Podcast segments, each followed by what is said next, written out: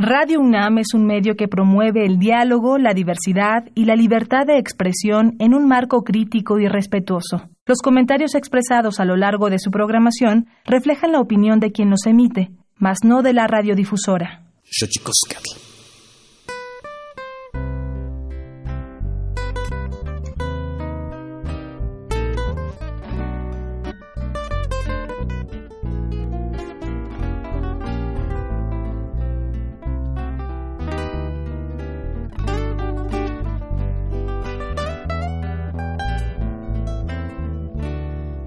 Hace mucho que lo nuestro terminó, no puedo ser a su desdicha indiferente. Cuando me entero que algo malo le pasó, sufro al saberlo maltratado por la gente. Yo que en el alma su cariño me guardé, no tengo tiempo de pensar en el honor. Desde el que me quedé tras de la puerta, sollozando por su. Que sepan todos que me duele su dolor, aunque la vida no la viva junto a mí. Le declaro mi rencor, y a quien lo ama la bendigo desde aquí.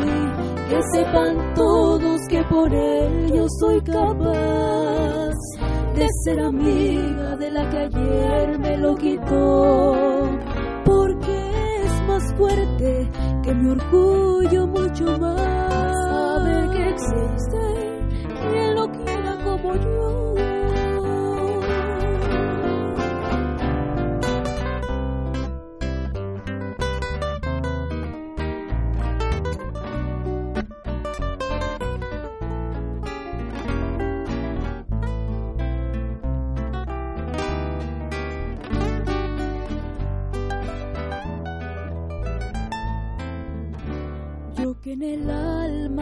cariño me guardé, no tengo tiempo de pensar en el honor que fui perdiendo desde el día en que me quedé tras de la puerta, sollozando por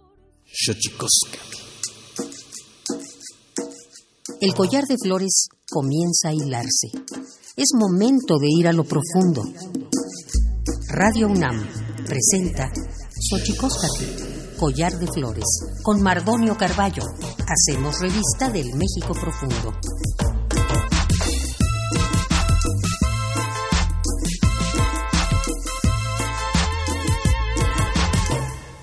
Kenitzoken tatamen guan naname ichpocame telpocame oquichpilme siguapilme guan noche tlentechcaquin pani huescatepos lahtoli tocan radio nantlen ni guayitlamachtancali tocan unam nani yolpaki pampa nama eh, tiselian panito pilcali tocan xochicoscatl eh, se ome to guampoyoan xochicuicanime nican tocan guan se eh, güeyino guampo tlen tequitipani eh, güeyi altepeti tocan mexco tlen eh, y tocan Bucareli 69. Hola, ¿cómo están señoras, señores, niños, niñas, jóvenes, jóvenes? Yo muy feliz de estar con ustedes aquí a través de este invento maravilloso que es la radio.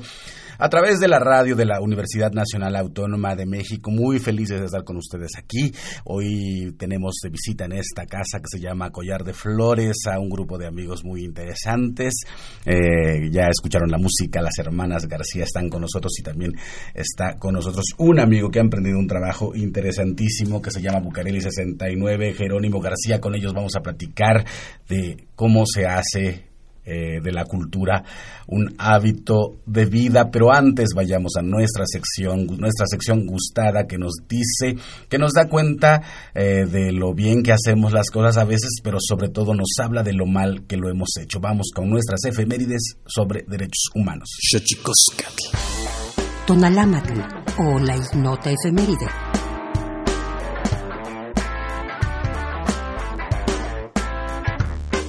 29 de julio de 1975. La Organización de Estados Americanos, OEA, deroga el bloqueo impuesto a Cuba desde 1964. 30 de julio de 1997, se instaura el Día Internacional de la Amistad para que dicho valor humano inspire iniciativas de paz entre los pueblos, países, culturas y personas del mundo. 31 de julio de 2008, la Administración Nacional de la Aeronáutica y del Espacio, más conocida como NASA, anuncia el descubrimiento de agua en el planeta Marte. Primero de agosto de 1834, Inglaterra vota una ley de abolición que a partir de dicho año convierte a los esclavos en aprendices, indemnizando a sus propietarios. 2 de agosto de 1984. China y Gran Bretaña llegan a un acuerdo para la descolonización de Hong Kong, que era un colosal centro financiero. Dicho acuerdo se concretó en 1997. 3 de agosto de 1868. En Argentina, el gobierno de la provincia de Buenos Aires sustituye la pena capital por la de presidio con un máximo de 20 años de privación de libertad. 4 de agosto de 1983. En México, se publica la reforma constitucional al artículo cuarto para incluir en la Constitución el derecho a la protección de la salud.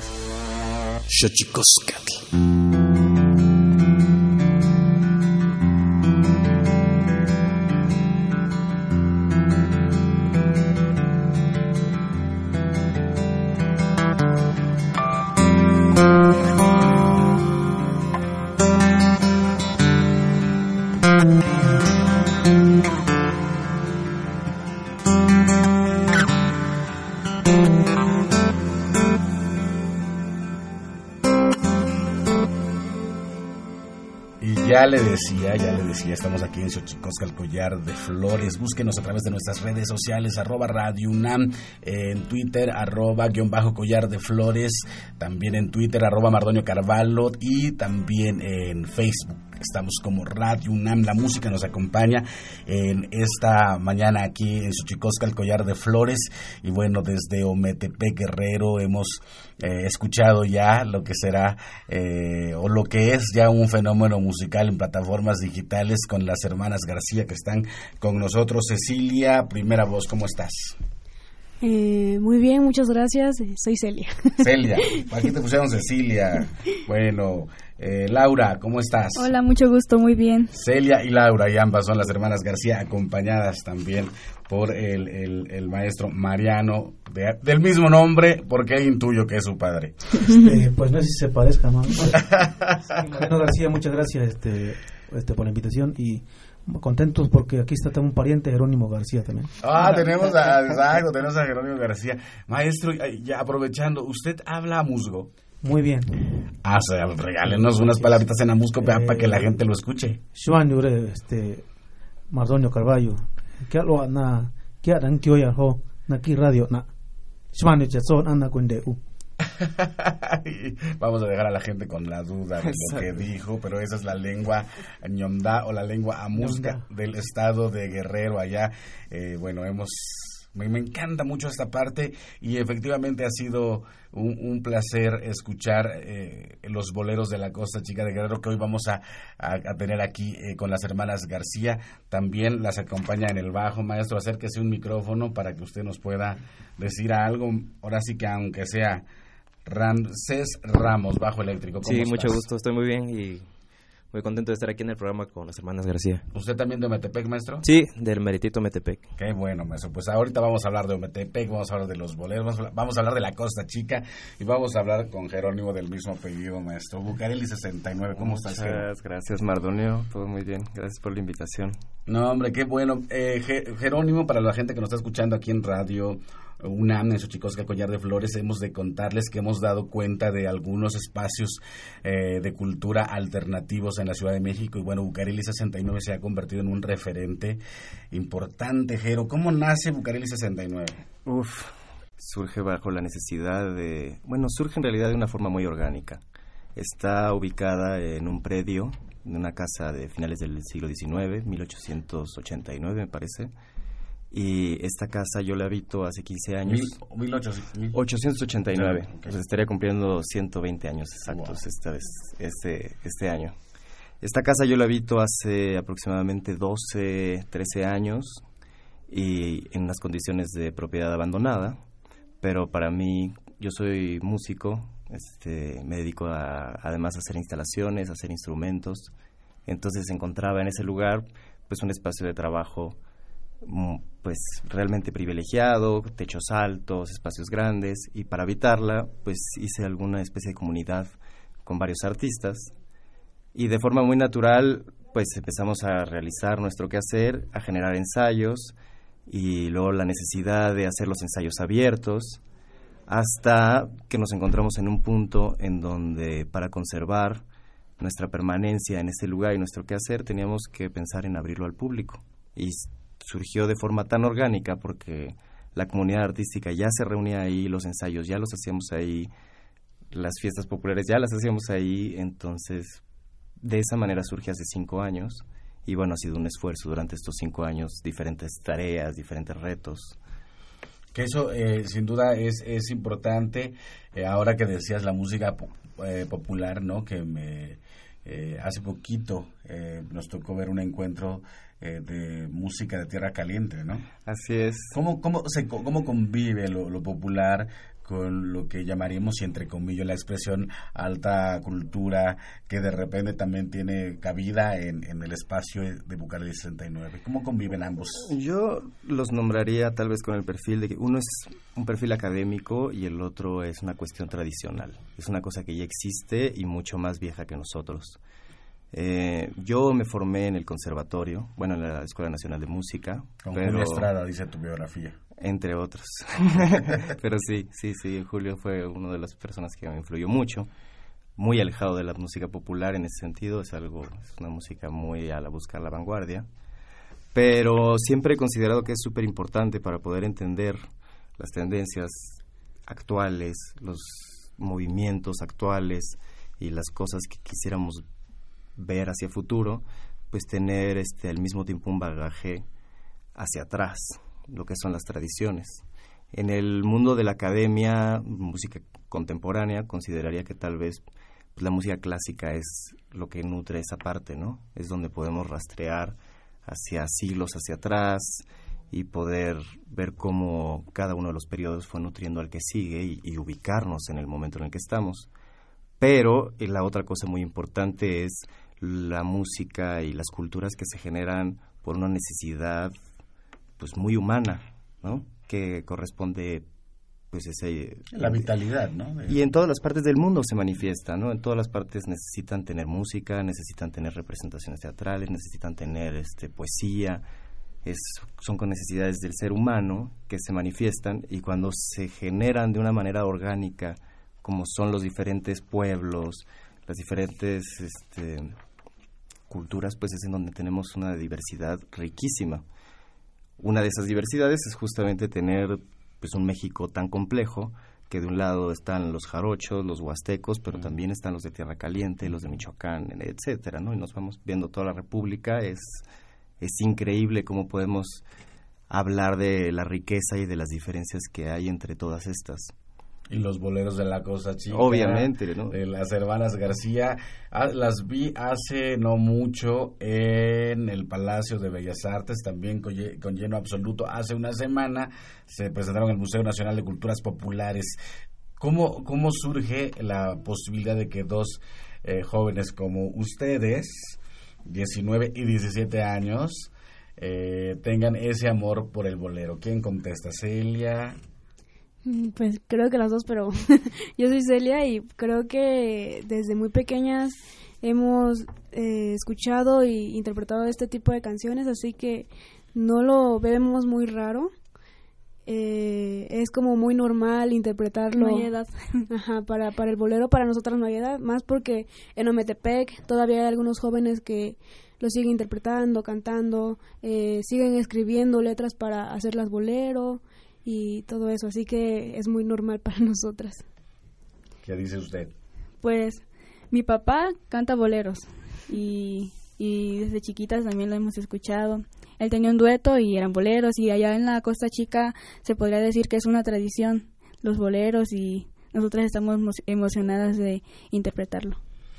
¿Y usted, don Mariano, de dónde? Ah, de seguro, de ahí abrevan, del, eh, del, eh, abrevan el bolero las hermanas García. Eh, este, siempre hay un comienzo, ¿no?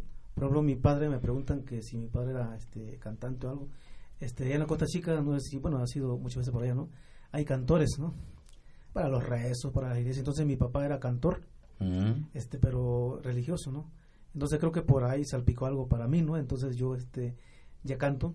Hay, hay un, este, en, en Ometepec, es muy común ver a los muchachos, eh, a pesar de las cosas malas que a veces se hablan, ¿no? Pero sin embargo hay cosas buenas. Hay muchachos que se interesan mucho por la, por la cuestión de las raíces, la identidad que es la chilena, porque en la Costa Chica tenemos este boleros que los hacemos de nosotros, porque de ella es Álvaro Carrillo, de ella es Indalecio Ramírez, dos, dos, grandes exponentes, y muy claro está que dejaron semillas, ¿no? Dejaron semillas, así que existen actualmente compositores contemporáneos. Un este, compositor que ya se nos adelantó dijo que Ometepec es como la este, pequeña Grecia. Muy bien, y pensando un poco en yo, yo decía un poco por las edades, las, las hermanas García, para las que eh, no las conozcan y solo estén escuchando sus voces, son muy, muy jóvenes, ¿no? Eh, de, hace no mucho me invitaron a una fiesta de chavos de su edad y lo único que escuché fue reggaetón, sin ponerle ningún adjetivo al reggaetón, pero eh, ¿cómo ustedes eh, saborean esto? Porque también eh, para poderlas cantar, poderlos cantar, como ustedes las los cantan, pues también tiene que haber en, eh, digamos, inspiración. ¿De dónde sale esa voz? Pues antes nos, nos preguntaban mucho, nos daba risa porque nos decían, eh, ¿cómo a tu edad, cuando teníamos 14 y, y 16, eh, cómo a tu edad eh, parece que eres tan experta en todo lo que dicen los boleros porque habla de desamor, amor y cosas raras. Entonces, este, nosotras decíamos, bueno, pues somos nosotras como un puente de sentimientos para las personas eh, que no, no, no pueden cantar o no pueden expresarlo por, es, por como nosotros lo hacemos. Así que somos como ese puente en el que ellos, por medio de nuestras voces, de las guitarras, de las melodías, se, se enamoran, sienten desamor, rencor, todo. Así que pues es, es, es eso. Y no me acuerdo cuál era la pregunta en sí. No, pues está increíble que de dónde sale la voz, porque efectivamente estás, estás eh, dicen algunos directores de teatro que uno no puede actuar lo que no ha vivido. Entonces iba en relación un poco a eso, pero ustedes lo cantan maravillosamente. Y para la gente que nos está escuchando aquí en Xochicosca, el Collar de Flores, hemos de decirles que traen dos telares de blusa, traen dos telares a musgos. Sí. De, de, ¿Usted es de mero Ometepec, don Mariano? Eh, yo de muy pequeño, de Ometepec, está una comunidad que se llama Cochuapa, Mm. ¿sí? Entonces, de ahí es- de ahí tengo el ombligo enterrado, ahí, este, en Cochuapa. En Cochuapa. Ahí nací, este, nada más que muy joven, eh, mi padre este, falleció a los tres años y mi mamá, mi mamá me trajo a Ometepec y ya me quedé a vivir ahí, este, a Ometepec, ¿no? Ahí conocí la, a la mamá de estas chamacas, ahí me casé y pues eh, hicimos unas cosas y pues nacieron aquí hermanas otra. ¿no? Escucharon mucho bolero, digamos. Sí, eso, precisamente. qué, qué- qué maravilla y la música, como decías, eh, Je- Jerónimo, siempre se abre eh, espacio porque al final de cuentas acusa la vitalidad de, de, pues, la vitalidad, ¿no? De los pueblos, de la gente, ¿no? Sí, y otra cosa que, bueno, como preguntaste, como dijiste, o sea, vas a una fiesta ahora de gente de esta edad y escuchas pura cuestión, pues no la quiero, no quiero hablar mal de nada, pero comercial, ¿no? Y la cuestión de la tradición tiene otro, otro significado. De entrada, pues viene de lo que fueron nuestros papás, nuestros abuelos, cómo lo interpretamos nosotros. Entonces empieza a haber una riqueza de la que no podemos ni siquiera compararlo con la cuestión de generar un comercio, ¿no? Entonces mi estrategia, como te decía en este espacio, es hacer un vínculo entre la tradición y la academización, o sea, el interés por hacer las cosas. Un poco como sucede en las ciencias, cuando decimos son ciencias puras o son ciencias aplicadas. Yo estudio matemáticas o estudio biología por mi fascinación por cómo se maneja el mundo y cómo es la vida, pero sin embargo, pues hay mucho interés de la gente que estudia ciencias para pues bueno, si eres muy elevado, pues a lo mejor hasta hacer misiles, hacer fármacos, hacer otro tipo de cosas que enriquecen un comercio. Entonces, el poner atención desde mi punto de vista, que yo me formé desde el punto de vista académico, la riqueza está en reconocer la esencia verdadera de las cosas. Y nuestra resistencia es hacia las cuestiones comerciales, porque no tienen realmente nada que ver casi. O sea, pertenecen a mundos diferentes, aunque estemos en el mismo. ¿Y, cómo, ha sido el asunto de la programación de Bucareli 69? Bucareli 69 está al lado, a un costado del reloj chino, a un contraesquina de eh, la Secretaría de Gobernación. Exactamente. Eh, ¿Cómo ha sido la cosa de programar un espacio que si bien nace de manera orgánica, también la cosa orgánica también tiene que ponerse un poco de lado para, para hacer eh, venturosa una programación? No, bueno, de entrada hemos sido 100% independientes. Creo que es la única forma en la que se puede emprender algo diferente y la cuestión de estar al lado de gobernación era una cosa buena y una cosa mala. Eh, antes de que cambiara el gobierno había una especie de cuartel militar ahí, vestidos de federales. Siempre teníamos 300, 400 soldaditos afuera. Cerraban las calles, este, las manifestaciones duraban muchísimo tiempo. Y eso a veces nos traía cosas positivas y cosas malas. A veces cerraban y se volvía un pequeño oasis de silencio en donde podíamos incluso hacer grabaciones y estando en el corazón del centro histórico de repente no había nada de sonido porque noches excelentes porque pues, estaban cerradas las calles sin ningún motivo, ¿no? Simplemente esperando la manifestación del día siguiente o lo que fuera. Entonces, todas estas complicaciones sabíamos que nosotros no podíamos funcionar como un espacio normal. Ahora las redes sociales abren una nueva oportunidad en donde tú ya puedes llegar a la gente que crees que va a tener la misma necesidad que nosotros gente interesada por la música clásica, gente interesada por las músicas populares, gente interesada por la que se hace en India, en Indonesia, en Japón, en varias de las naciones que hemos tratado como de invitar a este recinto. Y la gente es la que realmente nos ha dicho, oigan, lo que están haciendo no lo veo en otro lugar. Esta iniciativa de vincular estos dos polos opuestos no lo veo en otro lugar. ¿Qué más hacen? Y consecuente a eso, pues empieza a haber artistas que nos dicen, oigan, vemos que se dedican a programar esto y esto y esto, mira, yo tengo esto, necesito yo también un espacio para mostrarlo, estamos en la misma resistencia. Y así es como se genera una comunidad diferente, más por consecuencia. Qué maravilla. ¿Cómo, ¿Cómo surge, le preguntaría a las hermanas García, cómo, cómo surge la relación eh, con Discos Corazón, por ejemplo? Que, que sobre todo eh, en este tiempo donde eh, platicábamos el otro día con Modesto López de Pentagrama, donde ya no, ya no están haciendo discos ahora, ¿no? ¿Cómo, cómo, ocurre el contacto con Discos Corazón? Que es interesante. Eh, bueno, yo quería que hablara Laura porque luego me reclama que hablo solo yo, pero dice que me deja la pregunta. Eh, empieza porque eh, Eduardo Llerenas y Mary Farquharson ven un video en YouTube y eh, encuentran un video de mi papá, Mariano y Laura. Eran un dueto que se llamaba Laura y Mariano. Y hay un video en el que ellos están cantando una chilena que se llama El Costeño, de Higinio Peláez. Entonces les llama la atención que... la de Luz de Luna, ¿no? Ah, Luz, de, luna. La de Luz de Luna. Les llama la atención que Laura, eh, siendo pequeña, eh, está interpretando un bolero junto a, a, Mariano, pero les da mucha risa que está muy seria, como, como enojada. le tenía miedo a la cámara. Todavía no, no sabía y nada más estaba seria y... Así que buscaron el contacto con, con, con Mariano y, y este, creo que eh, mi papá había desconfiado un poco al principio de quién lo buscaba, quién era, qué querían, pero después Mary y Eduardo viajaron a Metepec para hacer una tipo audición y me encontraron a mí ya con ellos porque ya estaba yo integrada eh, como el trío Los García. Eh, me había metido entre Laura y mi papá para crear un trío y audicionamos junto a él, pero ellos dijeron que era mejor el proyecto de, bueno, no mejor, sino que a los jóvenes les llamaría la atención eh, ver a dos jóvenes interpretar boleros. Y mi papá se quedó como director musical, que lo hace muy bien, y arreglista.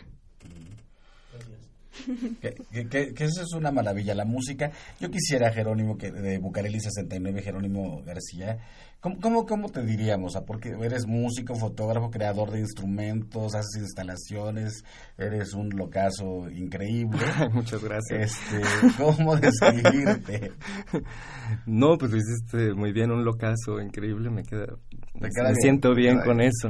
Eres un locazo increíble. No, pues yo siempre optado por la multidisciplina. Una cosa nutra la otra, mm. ¿no? Sí hay un rigor en la especialización, ¿no? Por ejemplo, pues, ser músico, ustedes lo conocen, requiere de mucha frustración, mucho trabajo, eh, algunos, para algunos más que otros, ¿no? Cuando sabemos que viene de familia y nos enseñaron a cantar desde niños y pudimos tener la oportunidad de niños tener ahí el contacto, pues de adolescentes no batallamos con qué ser afinado, que... Mm pero viene esta necesidad de crecer y decir quiero conocer más, quiero conocer más, quiero conocer más. Entonces, la cuestión de fotografía la tomé desde la preparatoria, tuve la suerte de trabajar en un cuarto oscuro eh, y fue una inquietud que siempre me acompañó hasta cierto momento donde fue muy cara la fotografía, luego llega ese sustituto digital, la retomo pero mi fascinación siempre fue descubrir el mundo diminuto, la fotografía macro, mm. fotografía de insectos, manchas. pero nunca dejar de pensar en lo que me interesaba dentro de la música, que es lo mismo. Este, uno se fascina por la música que conoce de niño, tradicionalmente, la música clásica, pero por ejemplo las músicas tradicionales han sido una cuestión que he ido descubriendo en los últimos años tuve la oportunidad de ir a la Sierra del Totonacapan y ahí conocí pues, la riqueza de todas las danzas y de la música que se hace allá, ¿no? Cuando conocí la Huasteca, conocí este, diferentes puntos hasta que conocí a estos amigos que justo mencionaste que se han dedicado así obsesivamente por recuperar la música de Tierra Caliente. Y bueno, y hablas con músicos que se prepararon de la misma manera que yo y que no dejan de sorprenderse por mm la complejidad, la estructura, la riqueza de las melodías, la riqueza de los acompañamientos. O sea, empiezas a descubrir que las cosas ya estaban ahí, ¿no? Y que se han generado por muchos años y muchas generaciones. O sea, uno no empieza de cero, ¿no? Claro. Cuéntanos al público aquí de Xochicosca, Collar de Flores, a las hermanas García y a toda la gente que nos está acompañando en la producción, en la producción, que me parece una anécdota muy bonita de cuando estaban cerradas y eh, las calles que, que circundan, digamos, a la Secretaría de Gobernación en la Ciudad de México, por ahí por Bucareli, y que había una música de algún de, música de viento, música de alientos y que llegó alguien a tocar y que pensaron que era la policía y que ah, ah pues sí, sí, sí, lo platicábamos hace la semana pasada. Hicimos un fandango, una especie de festival en torno a las pues, la relación de las músicas del Pacífico. Invitamos a músicos chilenos que bueno, tuvimos la suerte de que venían a México, entonces los podíamos invitar de forma accesible porque bueno, las chilenas parece que vienen justo de migración de mineros. Los mineros viajaban con la música, era parte de lo que los acompañaba. Y 100, años después influye en una música que consideramos mexicana. Entonces, todo nuestro discurso ahí era en torno al Pacífico. Y nos acompañó para el cierre una banda de la Sierra de Guerrero pero pues ya sabes cómo son esos grupos, son, o sea, suenan a dos cuadras, ¿no? Entonces la Policía Federal de repente nos toca la puerta y nosotros estábamos muy asustados, todavía estábamos en una cuestión medio de fiesta, bueno, cuestión privada, no tenemos los permisos, ya llegó la policía y no, venían a preguntar que quién estaba tocando, porque esa música era de, de su pueblo, la reconocía perfecto. Entonces bajó otro músico y le ofrece comida y le dice, bueno, pues es que aquí es una fiesta tradicional, no aceptamos uniformados aquí adentro, pero podemos platicar, ¿no? Le ofreció aporreadillo. Exacto, le ofreció un aporreadillo. Y algunos de los músicos que estaban tocando ahí, que venían de Guerrero, pues no querían ni platicar con los federales, ¿no? Había como una división ya esquemática, ya programada. Y les trataba de explicar, les decía, es que estos policías no vienen por eso, vienen por la nostalgia de lo que están tocando. ¿Cómo va a ser eso? Efectivamente. Pero pues al final no fue uno, sino fueron dos, tres, y me hice grupo de un grupo de policías que ya los veía regularmente, que me decían, ¿cuándo tienes fandango? ¿Cuándo tienes algo tradicional? Ahí nos invitas. Y yo, sí, nomás se cambian de uniforme. No, no, queremos sacarnos de onda, pero al final te das cuenta que el pueblo es el que está trabajando y que la cultura es la vibra y fibra sensible. Sí, exactamente. Pues estamos aquí en Xochicosca, el collar de flores. Vamos a un corte, vamos con nuestra sección que nos habla de los idiomas y de los secretos de los idiomas. Vamos a Tlachtolcuepa o la palabra de la semana, cortesía del Instituto Nacional de Lenguas Indígenas. El Instituto Nacional de Lenguas Indígenas presenta Tlachtolcuepa o la palabra de la semana.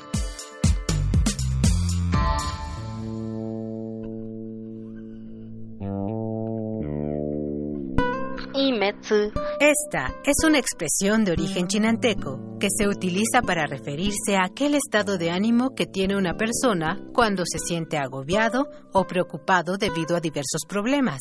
La palabra imetsu no tiene traducción literal al español. Proviene de la familia lingüística otomangue y pertenece a la agrupación lingüística chinanteca. De acuerdo con el Catálogo de Lenguas Indígenas Nacionales, editado en 2008, la lengua chinanteca se habla en los estados de Oaxaca y Veracruz. Tiene 11 variantes lingüísticas y cuenta con 138.741 hablantes mayores de 3 años.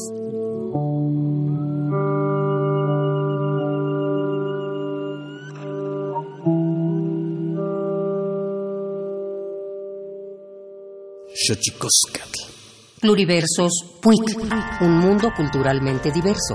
Espacio en colaboración con el Programa Universitario de Estudios de la Diversidad Cultural y la Interculturalidad.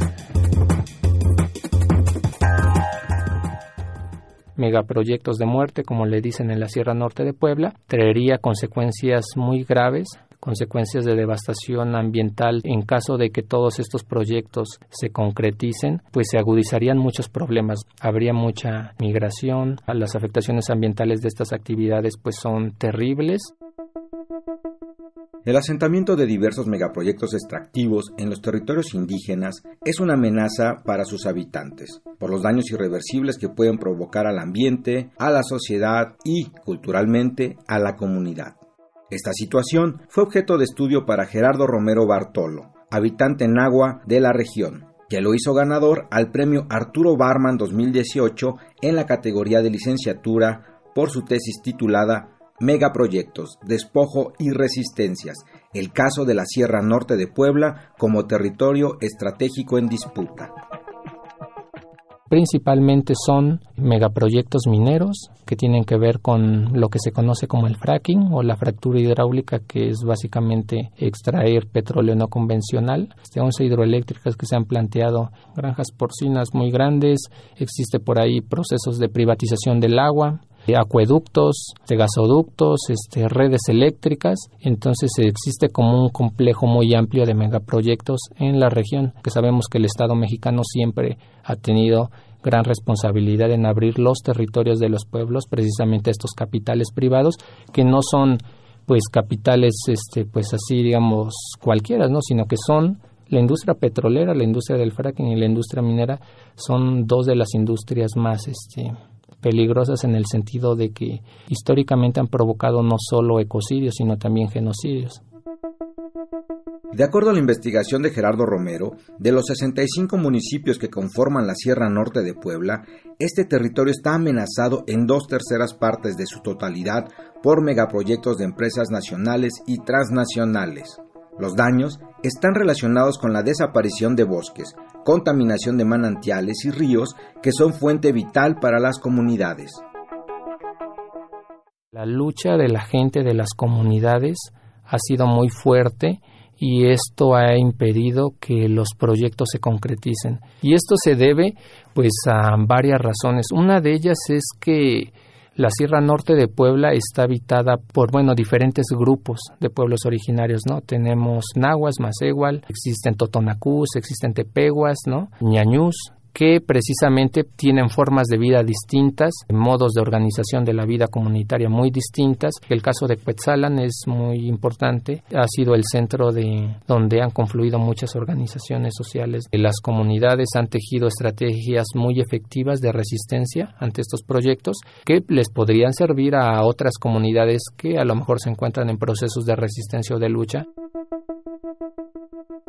De esta investigación se desprende el documental titulado Sierra Norte de Puebla, la geografía del despojo, en el que Gerardo Romero recoge de primera mano las voces de las distintas organizaciones comunales explicando su proceso de resistencia y las estrategias para defender su territorio de dichos megaproyectos. Gerardo Romero Bartolo Formó parte del sistema de becas para estudiantes de pueblos indígenas y afrodescendientes de la UNAM. Actualmente cursa la maestría en geografía en esta misma casa de estudios con el tema Proyectos de minería submarina en Chile, Perú y México. Tú puedes conocer los resultados de la octava convocatoria al Premio Arturo Barman 2018 en www.catedrabarman.unam.mx.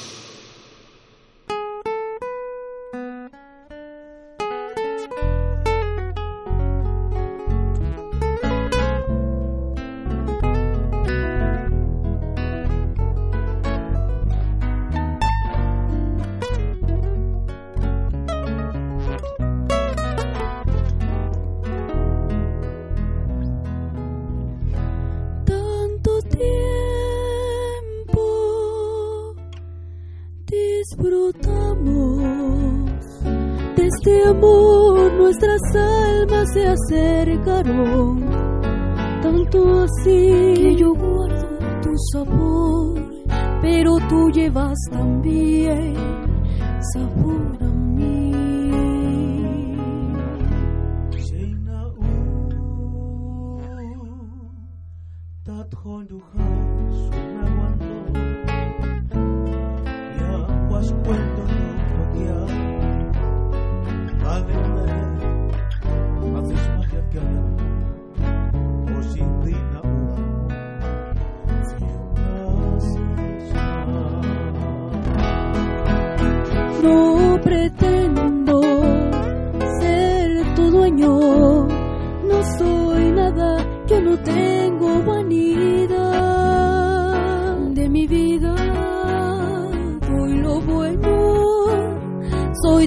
pobre que otra cosa.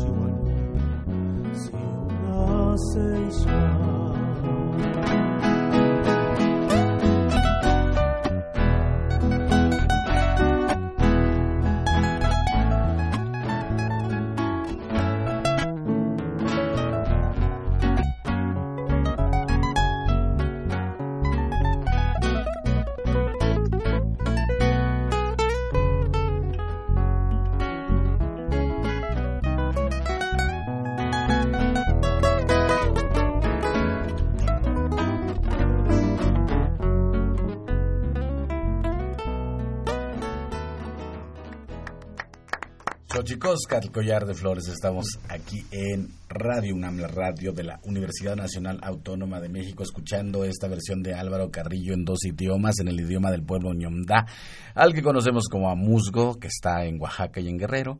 Eh, también, bueno, ahorita recordaba, maestro Mariano, que Álvaro eh, Carrillo estudió en Ayotzinapa, si no mal recuerdo. Sí, este cuando se cerró la, la, escuela en, San Pedro Amusco, se fueron a, a Yoxinapa.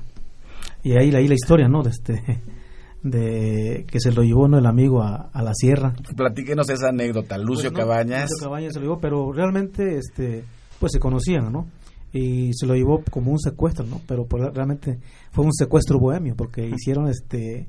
Eh, bueno, no, no, sabemos qué hicieron, ¿no? Pero sí se la pasaron seguramente muy bien y hay una constancia por ahí le regaló este, el amigo guerrillero, le regaló a Álvaro una machetilla, ¿no? Que hay una foto por ahí en internet, o sea, podemos comprobar la, la veracidad de las cosas. Es que esta anécdota es maravillosa, que, que Lucio Cabañas en la clandestinidad quería escuchar boleros, entonces secuestró, entrecomillado, a Álvaro Carrillo para que fue, para que fuese allá con él. Y sí efectivamente hay una foto con un machete por ahí sí. Efectivamente. Qué, qué, maravilla pero qué maravilla escucharlo en, en dos idiomas en castellano y, y, en amusgo. Y que qué maravilla que todavía hable de esta lengua maestro. Que, que, que lo llevó a usted a no perderla o a, o a cantarla ahora? Sí, hubo muchas situaciones, ¿no? Por ejemplo, cuando me vengo a Ometepec, Ometepec es totalmente absorbido a, pesar de que existen este, personas que hablan alguna lengua originaria, eh, siempre está ese, ¿cómo se llama? Eh, ese tope, ¿no? Que no quieren hacerlo porque tienen la vergüenza, tienen... Hay cierta limitante, ¿no? Mm. Eh, sin embargo, yo me vine a Ometepec y me regresé a, a, a Cochoapa como a los eh, 10 años y afortunadamente aprendí ¿no? a hablar. Pero esto que nos lleva a la musicalización tiene que ver también con, con este buscar la autenticidad, buscar las raíces, mm. buscar lo que, lo que te identifica, ¿no? Ser este eh, de un pueblo originario. Y para ello es muy difícil traducir una canción de una lengua a otra y mucho más este, una canción de Álvaro Carrillo, ¿no? O sea, entonces eh, le pedí a un amigo que lo hiciera y me dijo sinceramente, este, mira, sabes que no puedo. Dice, dile a Bartolomé. Bartolomé López Guzmán, seguramente lo has de conocer, ¿no? Este, ah, un maestro Este, excelente, y le hablé. Y lo trabajó. Bartolomé sabe tocar guitarra también. Entonces, cuidó este, la métrica. La métrica, es lo más difícil. Cuidó este, también porque a veces eh, por, por, querer hacer una traducción metes una palabra por otra. Entonces el autor, eh, cuando estás cantando, ya no lo estás interpretando. Ah, este, entonces Bartolomé, el maestro Bartolomé, cuidó que la canción diga lo que Álvaro Carrillo quiso decir en la canción, solamente que ahora que en el amusco, en el ñondá, como le decimos, la palabra del agua.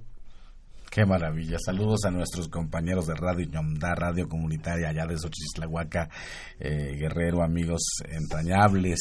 Eh, Jerónimo, planes para Bucareli 69, ¿qué, ¿qué tienes programado? ¿Qué viene? Porque como ya decía, es un espacio alternativo de cultura en el cual, bueno, se ha desarrollado un, hay una, una semilla importante que ahora florece cotidianamente y que pues sería maravilloso que la gente se enterara también aquí por Radio UNAM que estás pergeñando. pues gracias por poderles compartir. Este, este mes de agosto tenemos tres conciertos de música clásica. Tenemos las sonatas de Brahms, tenemos a una agrupación de un, trío barroco. Eh, también tenemos la invitación, bueno, tenemos invitada a, una chica de Nueva Zelanda, que ella es compositora, de mitad inglesa, mitad africana, Leila Adu.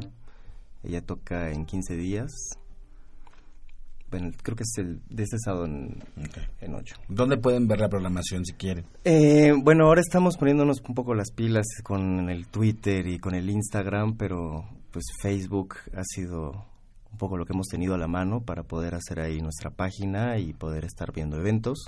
¿Y están Se llama Bucareli 69. Está ubicado en Bucareli 69, entonces no hay pierde con la dirección ¿Y qué más tenemos? Tenemos cosas interesantes. Eh, dentro de una semana tenemos un, un espectáculo enfocado a Moctezuma. Es teatro de papel con música en vivo. Es una pieza de Vladimir Bojorges, que siempre ha mm. trabajado teatro en miniatura, compañero de teatro. Y de músicos está José Pablo Jiménez y Francisco Bringas, que es uno es percusionista, multipercusionista, y el otro es toca todos los instrumentos de cuerda frotada de forma vertical. Entonces también hace cosas con la voz, ¿no? Hace cosas con la voz, hace son músicos que se han tratado, sí, geniales, este, comprometidos con la música de Medio Oriente, comprometidos con la música mexicana, con música de la India. Entonces, para hablar de la mexicanidad y del punto de vista de Moctezuma, más allá del punto de vista de Cortés, sino Moctezuma cómo veía a Cortés. Pues van a preparar una cuestión ahí, teatro escénico No quiero decir que son títeres porque tiene algo de diferente, pero tampoco es teatro de cartón. Es una Mm. cosa muy especial. Okay. Es, va a estar muy interesante. Bueno, para la gente que quiera ir a ver eh, esta propuesta. Próximo sábado a las 9 de la noche. Próximo sábado, Vladimir Bojorques en Bucareli 69. Ahí, bueno, vaya, toque la puerta, literalmente, Bucareli 69, y le van a abrir y se va a encontrar con un mundo eh, mágico, importante, que resuena de todas, de todos los ecos y los latidos que se están produciendo en la Ciudad de México. Así que es, sin duda importante. ¿Cómo les fue las hermanas García, que ya, ya, cómo les fue en el Museo Nacional de Culturas Populares?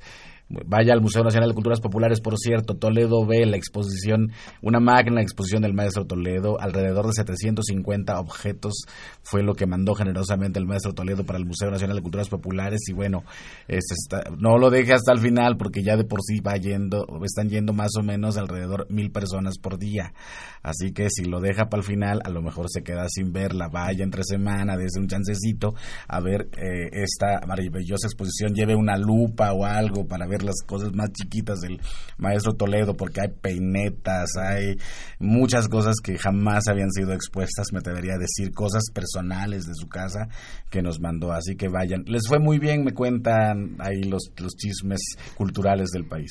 Sí, la verdad sí nos fue bien, la gente respondió muy bien, nos encantó, estuvieron bailando nuestras Sí, chilenas. Y varias los sones personas, ah, sones y hasta boleros, eh, todo lo bailaron, nos contagiaron, eh, nos contagiamos entre, entre el público y nosotros eh, la energía, eh, el sabor costeño, eh, estuvimos muy felices y cre bueno, esperamos que ellos también. Al final pasaron a tomarse fotos y hubo dos comentarios que nos llegaron mucho al corazón y creo como me dijo Amanda fue misión cumplida porque una dos una persona se nos acercó y nos dijo que se iba enamorada después de, del concierto y un niño que era un niño y por eso eh, se sintió muy bien dijo que eh, por personas como nosotras se sentía orgulloso de ser mexicano así que eh, estamos muy contentas muy emocionadas por todo lo que pasó y nos llevamos un buen sabor de boca como siempre Planes, disco nuevo. Pues tenemos eh, el de Sabor a Amar que salió el, en abril. eh, lo presentamos en Bellas Artes. Este contiene canciones de, la, de todas las costas. En la Fonoteca Nacional. Ah, en la Fonoteca Nacional, perdón. Eh, ah, bueno. Ajá, sí.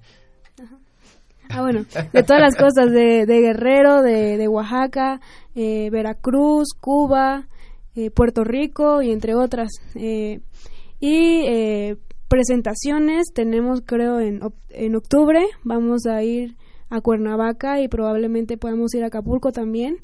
Y en septiembre o noviembre y diciembre vamos a estar en la Ciudad de México otra vez.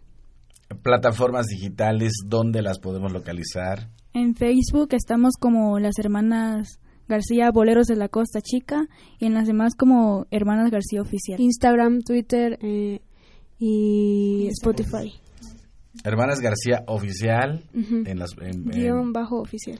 Ajá, las- y las hermanas García Boleros de la Costa Chica en, En Facebook. Facebook. Perfecto. ¿Y cómo, cómo, cómo ha cambiado la vida de las hermanas García en estos años? Porque yo tengo la fortuna de conocerlas desde hace un ratito y ver un poco su crecimiento musical. ¿Cómo se sienten ahora? Pues de, estamos trabajando eh, la puesta en escena todavía, que nos cuesta un poquito de, de, trabajo, antes muchísimo más. Ahora eh, como que sentimos que el escenario es muchísimo más fácil de pisar, eh, la gente te recibe mejor. Lo que lo que me gusta es que ahora tenemos más cosas que hacer.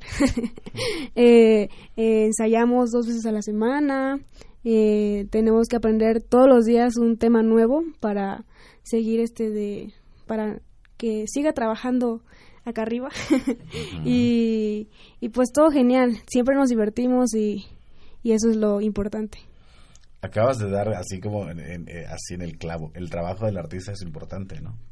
sí lo importante es que te diviertas que te gusta lo que estés haciendo y con eso está todo resuelto. Y el trabajo del promotor o de gestor cultural, de, de hacer todas estas locuras que, que... En mi caso es una necesidad, porque no ha sido una cuestión de, de ingresos ni de modo de vida. Es, es porque también yo me he retroalimentado mucho, he aprendido muchísimo de las tradiciones y también muchísimo de las cuestiones contemporáneas que se presentan. Entonces uno deja de ser estudiante y dices, bueno, ¿y ahora qué, no? O sea. Como decía Celia, ¿no? La que, para que la traba- cabeza siga trabajando. Exactamente, entonces ese ha sido mi, mi enriquecimiento máximo, el seguir conociendo y conociendo y conociendo y siendo gestor te preocupas por buscar, es algo, es algo muy rico, la verdad. Es algo, es- sí, es algo importante. Y el corazón, chicas, ¿cómo van en esos derroteros eh, que nutren o que sirven de nutrimento a los, a- al canto de los boleros, estos tan sentidos que tocan ustedes? Hace rato eh, preguntaste y estuve pensando todo el rato esa, esa respuesta y, y digo, este, nosotras cada vez que nos vamos a aprender un, un bolero eh, o una canción que tenga una letra muy, muy sentida, mm, bueno, al menos yo me involucro mucho en, en la letra, hago como que lo, me pasó a mí y es muy raro porque a veces me pongo como a declamarlo y ahí está mi hermana viéndome bien raro, como si yo lo hubiera escrito para alguien y de esa manera yo puedo sentir que esa letra yo yo se la voy a cantar a alguien aunque no exista. En el caso de Laura, Pues debes de entender la canción porque si no, no la vas a poder interpretar. Sí, es a un ser inexistente. Exacto, lo- Dice- más directo, el papá. Bueno, Laura yo le, dice- yo le he dicho eh, que mi novio es el público. Ah, qué responsabilidad, qué respuesta y qué responsabilidad. En el caso de Celia. Igual. ¿Usted cómo, cómo, don Mariano, cómo usted ha visto el crecimiento de sus hijas musicalmente hablando, escénicamente hablando? ¿Implica un reto también eh, para usted que ha estado tan cerca, eh, cobijándolas con arreglos y, y en general en la compañía permanente? Sí, pues es todo un reto, ¿no? Un reto que tengo como director musical y como padre. O sea, es difícil, ¿no? Es como tiene una empresa de, eh, a veces, eh, los hijos a veces, este, eh, cuando les conviene, pues eres director y cuando les conviene eres papá, ¿no? Entonces es un poco, es doblemente difícil trabajar de esa manera. Pero sin embargo, eh, los objetivos que nos hemos trazado, porque todo funciona cuando somos responsables todos, ¿no? O sea, no hay- yo soy solamente un coordinador, pero este, ellas tienen que proponer, este, por ejemplo, va a haber esta tonalidad o esto, esta canción, y de todas sus propuestas yo tengo que checar ciertas cosas, qué es lo que mejor, este, eh, tomar algo de ahí, ¿no?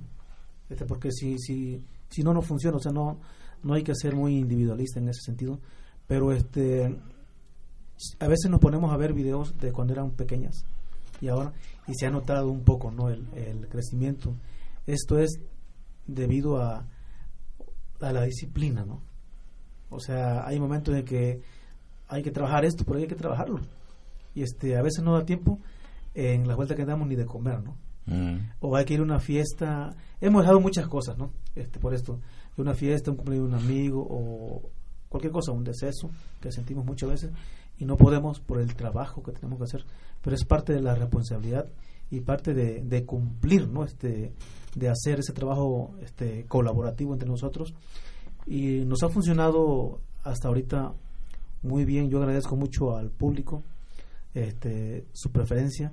Eh, ahorita tenemos un disco que todavía estamos promocionando que se llama Sabor Amar Ujú. los que han ido este a, a la Costa Chica lo que, ido, lo que han ido a las costas saben que el mar es muy sabroso no es, es- entonces precisamente así está este disco Muy bien. ¿Y cómo, ¿Y cómo espanta a los probables yernos? fíjate que nunca llegan por ahí Con el requinto. Con el- Con el requinto, siempre lo tiene en la mano. Estamos aquí en Xochicosca, el collar de flores, platicando con eh, las hermanas García, congratulándonos también de que les vaya tan bien, de que eh, estén llenando a donde vayan y que tengan en plataformas digitales también mucho éxito. ¿Se esperaban ese éxito este, en, eh, en, en, las plataformas digitales, sobre todo en el tiempo del donde te decíamos hace rato que el disco está desapareciendo y todo el mundo no sabe qué va a ocurrir demasiado? Y sin embargo, ustedes fueron un cañonazo pues no no esperamos nada de, de, lo que de lo que ya está pasando y de lo que ya pasó de hecho cuando hace eh, dos semanas que estábamos planeando ya eh, venir a México eh, nos dijeron eh, que ya casi eh, llegan a los 3 millones en Spotify con la canción que sepan todos y nosotras así de sí ayer nos dimos cuenta y nos quedamos así como de ¿en serio? porque parece que hace un año todavía estábamos llegando al al millón y pues de repente casi 3 millones es sorprendente y bueno, todo gracias a, al esfuerzo, al apoyo de Discos Corazón y a la responsabilidad y la disciplina. Pues es, es increíble, mi querido Jero, el tiempo se va volando.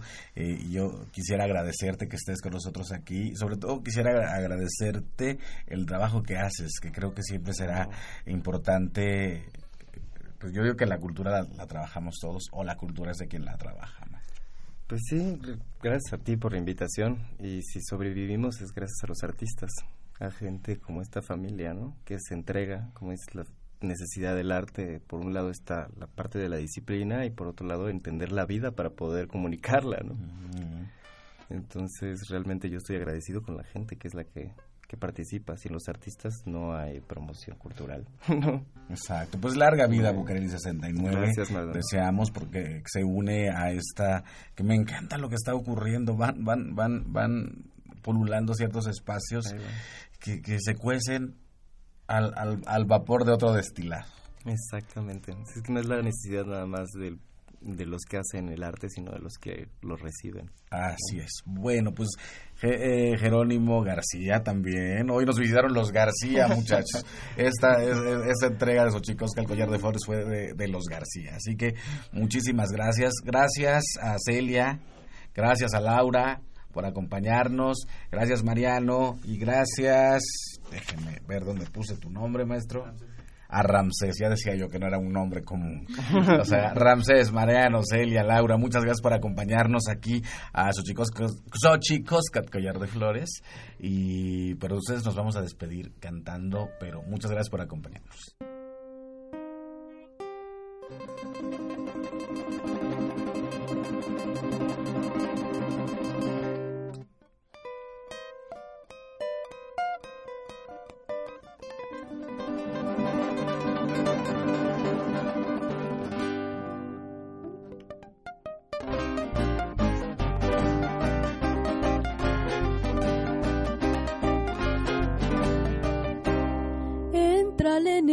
Bonita, vente conmigo a bailar. Entrale negra bonita, vente conmigo a bailar.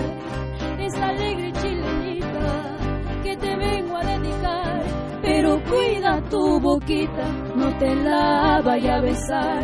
Pero ándale chiquita, que te quiero mamacita. Ándale preciosa, cachetes color de rosa.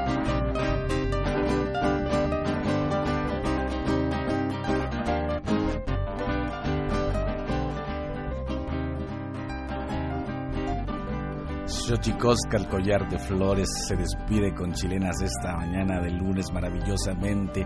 Jerónimo García de Bucareli 69, vaya y toque la puerta y a ver qué encuentra. Seguro eh, se encontrará con una, uh, una sorpresa de las muchas que encierra esa caja en Bucareli 69. Las hermanas García con nosotros aquí en Xochicosca, el collar de flores, Mariano, Ramsés, Laura, Celia. Muchas gracias, muchas gracias a usted, muchas gracias Alejandra Gómez, Héctor Castañeda, Aldo Herrera, Leslie Ortiz, Inti Terán, Paco Mejía, Diego González, Ángel López y gracias a usted por acompañarnos en esta entrega de Collar de Flores. Las Camatimiac, Timomelaguan, Panchi, Cuelli, Tonati, Chicago, Amaco, Epónimo, Tlachtol.